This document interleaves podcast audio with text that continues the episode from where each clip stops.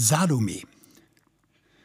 Von all den Personen, die das Evangelium von Jesus Christus namentlich erwähnt, bist du, Salome, wohl eine der unbekanntesten.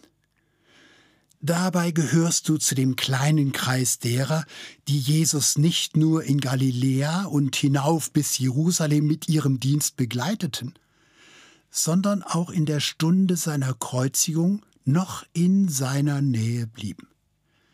Ja, als eine der Frauen, die am Ostermorgen ihren gekreuzigten Herrn am Grab besuchen und ihn mit wohlriechenden Ölen ehren wollten, hörtest du die Botschaft der Auferstehung zuerst und aus dem Munde eines himmlischen Boten.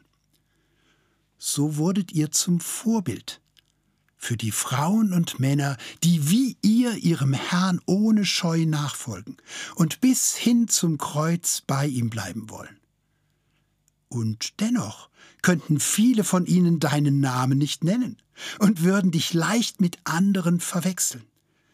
Berühmt geworden und von allen Evangelien bezeugt ist vielmehr deine Glaubensschwester Maria von Magdala, deren wunderbare Befreiung durch Jesus niemand vergisst. Berühmt geworden und berüchtigt ist auch deine unselige Namensschwester Salome, die Tochter der Herodias, die zu gelegener Stunde und auf Drängen ihrer Mutter das Haupt Johannes des Täufers von ihrem durch sie betörten Stiefvater Herodes erbat.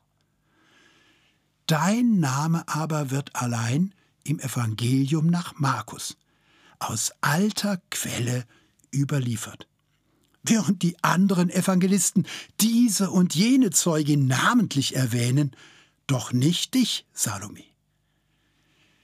Im Buch des Lebens freilich wird man deinen Namen einst geschrieben finden. Christus verwechselt und vergisst die Namen derer nämlich nicht, die ihm in Anfechtung und Not mit ihrem Dienen und Bekennen noch die Treue halten.